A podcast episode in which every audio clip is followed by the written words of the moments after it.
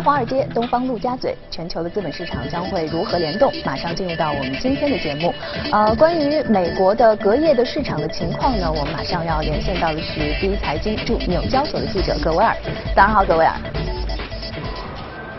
早上，主持人在等待银行业财报季帷幕拉开的焦虑和谨慎情绪中，隔夜美股大部分时间在平盘点位窄幅震荡。据统计，和去年底的预期相比，财报季前华尔街分析师又大幅下调了对于主要银行类股的盈利预测。总体来看呢，一方面，美国国债收益率曲线扁平甚至倒挂的现象，抑制了金融业的盈利能力；另一方面，美联储自今年一月起对于支持美国经济的各种表态，却有。有利于银行类股在未来几个月的表现。个股方面，日本媒体报道称，考虑到电动车市场需求的变化，特斯拉和松下。暂停了在美建设超级工厂的计划。这个消息令到隔夜特斯拉的股价早盘一度承压下跌百分之三点五。随后特斯拉方面发表声明驳斥这一报道。特斯拉位于美国内华达州的超级工厂计划投资四十五亿美元，主要是为其电动汽车提供电池设备，并承担部分 Model 3轿车的产能。未来 Model Y 跨界 SUV 也计划在这家工厂投产。周四，亚马逊的 CEO 贝索斯在致股东信当中表示，对于亚马逊这样的公司来说，在合适的规模下，不断的在新领域进行探索和试错，偶尔有个数十亿美元的损失也是很有必要的。他以亚马逊的 iPhone 和 Echo 为例，后者成功了，而前者则在2015年被叫停，并计提了1.7亿美元的损失。贝索斯在信中还提到，过去二十年，亚马逊的第三方销售年平均增幅达百分之五十二，相比之下，其竞争对手易贝年均增幅仅为百分之二十，这样的一个表态令隔夜易贝的股价大跌近百分之五。主持人。好的，谢谢格维尔。我们再来关注一下隔夜欧洲市场的一个表现的情况。德国 DAX 指数呢上涨了百分之零点二五，法国 CAC 指数呢上涨了百分之零点六六，而英国富时指数呢下跌了百分之零点零五。具体情况呢，我们马上要连线到的是特约记者陈曦宇。早上好，陈曦宇。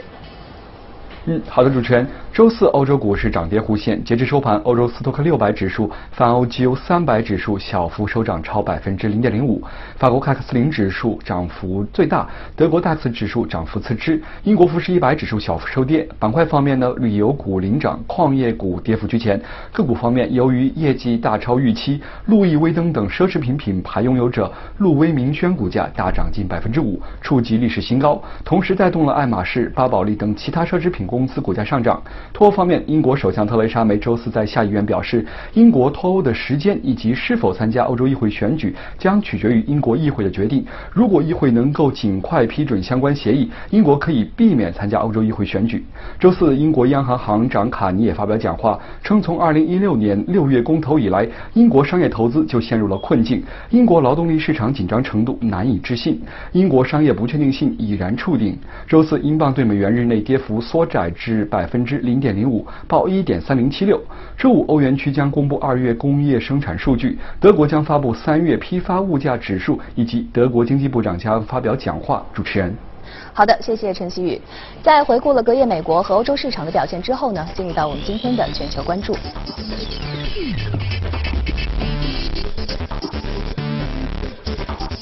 今天来到我们节目当中的是朱昂，早上好，朱昂。早上好。嗯，那我们今天继续来聊一聊美国的市场。其实一季度美股的表现相当的不错，然后三大指数呢都是录得了不错的涨幅，而且呃周三的时候，美联储的会议纪要也是显示说，今年这个不加息的概率又增长了，呃，包括缩表的这个进程也已经确定了是九月末，等于说又解决了一些流动性的问题啊。那大家肯定就特别关心的是说，这个一季度涨得这么好，那二季度。呃，会不会继续延续上涨的态势呢？美股现在目前到底是处于一个什么样的位置呢？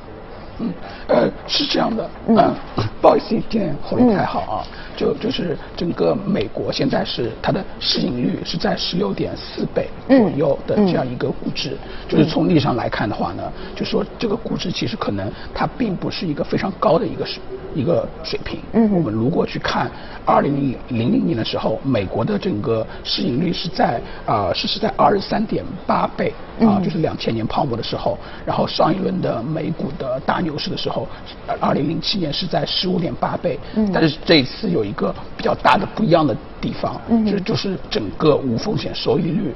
是非常非常的低啊！对，我们看到这个十年期的国债收益率才是百分之二点四，基本上比前期都要低很多哈。那所以呢，我们是从 P E 的这个角度，目前这个市盈率还是处于一个比较低的位置，所以我们可以判断，就是说其实还是挺便宜的。对。呃，将来还是有很多的机会的。那么其他的一些要素呢？呃，其他的话呢，我们就是从整个呃呃隐呃隐含回报率的角度来看啊，就是说我们看到如果历史上来看的话，你在这个位置买美国股票的话，你的隐含回报率差不多是在百分之十一左右。那百分之十一的话呢，如果我们现在和美国的存款利率相比，无风险收益率相比的话，它是一个非常非常好的一个回报率。嗯，我现在把钱存银行，差不多是百分之二的一个回报率。嗯，就说从这个角度来看的话呢，就是老百姓还是有意愿啊去买。去买股票，嗯嗯，那这个也是一个利好的因素，就是说明以后美股还是有上涨的这个空间。但是咱们再来看看这个公司的这个盈利的一个情况，因为特朗普的这样的一个减税的效应，其实二零一八年的这个美股的很多公司都是出现了一个盈利的高点。那这种高点在今年会不会因为这个减税效应的递减而产生一些变化呢？明白啊，因为整个去年美国公司的整个盈利增长是在百分之十五到二十的这样一个水平，历史上来看是非常非常高的。嗯啊，如果我们看长期的盈利增长的话，它和美国名义 GDP 的增速是差不多的，差不多是在百分之五到六的水平。那从这个角度来看的话呢，去年因为出现了大量的股票回购，嗯啊，就是就是导致整个估值会越来越低，然后帮助推动了整个股价，哎，对盈盈利的增长。那这个角度来看的话，今年可能这个盈利增速会会放缓。嗯，对。嗯嗯，盈利增速会放缓，对吗？那样，嗯，好，那呃，就是也就是说，今年的话，可能这个股票的回购也不会像二零一八年去年那样那么多了，所以就是总体来看的话，可能在这方面对于美股的这个上涨是构成了一些不那么有利的因素哈。那样，嗯，但是总体来看，二季度美股应该还是有一些上涨的空间的，因为是刚才通过咱们从呃 P E 的这个角度啊来分析的话，对吗？那样，嗯，而且现在是不是？因为我们不仅看美股啊，就是发现这个全球股市，其实在一季度表现都相当的不错。嗯，那纵观全球的市场，在对于接下来您有一些什么样的这种研判呢？对，就今年整个市场非常有意思啊，它出现了一次全球性的类似于大牛市这样的一个特征，就是美股表现非常好。然后呢，中国表现其实也非常好，新兴市场表现非常好，欧洲、日本都在涨，所以整个风险偏好它是在上升的。那为什么风险偏好在上升呢？其实就是主持人开头讲的，就是整个收紧流动性的这样的一个动作在，其实在放缓。嗯嗯。然后，然后整个流动性边际上是在改善当中的，不管是中国的央行。还是美联储，还是欧央行，还是日本央行，嗯，所以从这个角度来看的话，可能跟二零一七年非常像，嗯，可能出现一次全球性的一个比较表现比较好的一个市场。嗯，所以您觉得二零一九年可能会出现一个全球性的一个大牛市啊？因为呃，主要是全球的央行都开始啊货币宽松的这样的一个政策。嗯，好，谢谢朱昂。我们再来关注几则消息。新加坡樟宜机场新建的多功能生活时尚中心星耀樟宜，预计将于四月十七号正式亮相。届时呢，它不仅是机场的地标性建筑，还将提供旅客一站式的便利措施，包括机场运营设施、室内花园、娱乐休闲景观、零售、餐饮、饭店住宿等等。那么，旅客在旅行或者是转机的同时，可以享受全新的购物与美食的体验。星耀张仪以新加坡的花园城市为设计灵感，巧妙地将室内花园与购物体验和休闲设施相结合，打造出森林谷和雨漩涡两大引人瞩目的景观。高达四十米的雨漩涡位于星耀张仪正中央，据称是世界上最高的室内瀑布。而围绕着雨漩涡的是高达五层楼的室内花园森林谷，它将是新加坡最大规模的室内植物天堂之一。星耀樟宜与樟宜机场的一号、二号和三号航站楼无缝衔接，旅客可步行或乘坐高架轻轨列车往返于各航站楼之间。此外，星耀樟宜还提供提前登机办理、退税、行李寄放等便利服务。对于在飞行前需要休息的旅客，樟宜机场酒店也提供多元住宿选择。近日，英国一家农业技术创业公司推出了两款分别具有农田监测和割草喷药功能的小型机器人。这两款机器人有望改变现有的农田管理模式。小型机器人公司推出的这两款小型轻量机器人分别叫做汤姆和迪克。公司方面表示，一块农田在这对农耕机器二人组的打理下，将有效提高作物产量，并提高土地利用率。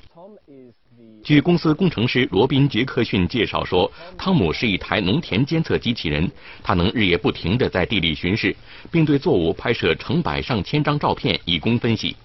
此外，汤姆会对每株农作物的健康状况和所在位置进行记录，定位精确度可达两厘米以内。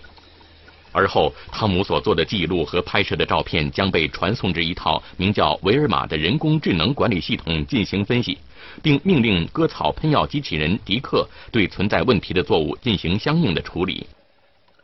小型机器人公司根据哈珀亚当斯大学专家的研究结果表示，农耕机器二人组可将农田管理过程中的化学药品使用率降低百分之九十五。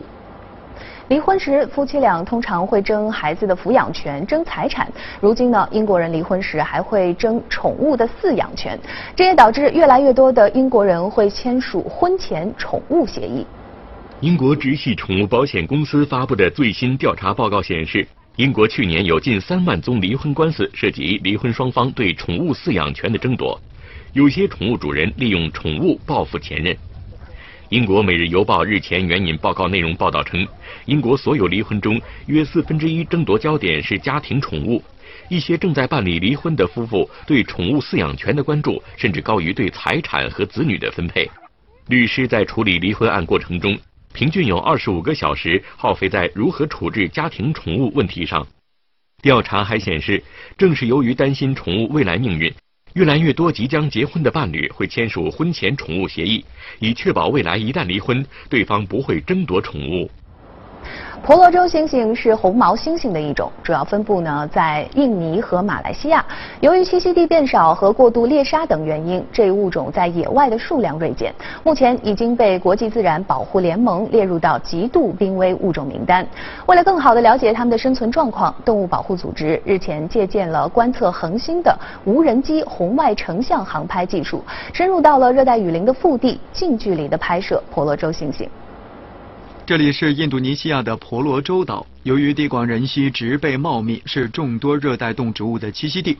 婆罗洲猩猩曾在这里繁衍生息，但由于人类从上世纪七十年代起开始毁林造田，婆罗洲猩猩的数量已减少三分之二，几近濒临灭绝。为更好的保护婆罗洲猩猩，人们开始尝试监测它们的生存状况。婆罗洲猩猩有在树上搭建巢穴休息的习性。人们过去只能通过鼠遗留的巢穴来判断附近婆罗洲猩猩的数量。考虑到这种方法效率较低，动物保护组织人员日前开始尝试带有红外热成像仪的无人机来观测。专家表示，红外热成像仪能感应绝对零度以上的物体发出的红外线辐射，物体的温度越高，辐射出的红外线越多，并且容易成像。动物保护组织人员称，过去六天，他们在两个地点先后完成二十八次飞行，共观测到四十一只婆罗洲猩猩。据了解，这项技术此前还曾在墨西哥和南非分别监测过蜘蛛猿及南非山兔。专家表示，他们目前正在进行动物识别技术的改进，未来还将帮助保护更多濒危的动物。据日本共同社报道，当地时间四月十号，日本明仁天皇与美智子皇后迎来了结婚六十周年纪念日。日本皇室举行了一系列庆祝活动。婚纪念日庆祝仪式上，明仁天皇的三位子女携配偶依次上前表示祝贺。据了解，明仁天皇与美智子皇后相识于一九五七年的一场网球赛上。一九五九年，明仁与正田美智子结婚。据报道，这也是日本皇室成员首次与平民结婚。在去年十二月的生日会上，明仁天皇特意感谢了美智子皇后多年来的奉献与支持。据美联社报道，不同于以往的天皇皇后，美智子皇后几乎一直陪在明仁天皇身边。两人至少两次视察日本四十七个都道府县，并出访了三十六个国家和地区。这是现年八十五岁的明仁天皇最后一次以天皇的身份庆祝结婚纪念日。当地时间四月三十号，明仁天皇将退位，结束持续三十年的平成时代。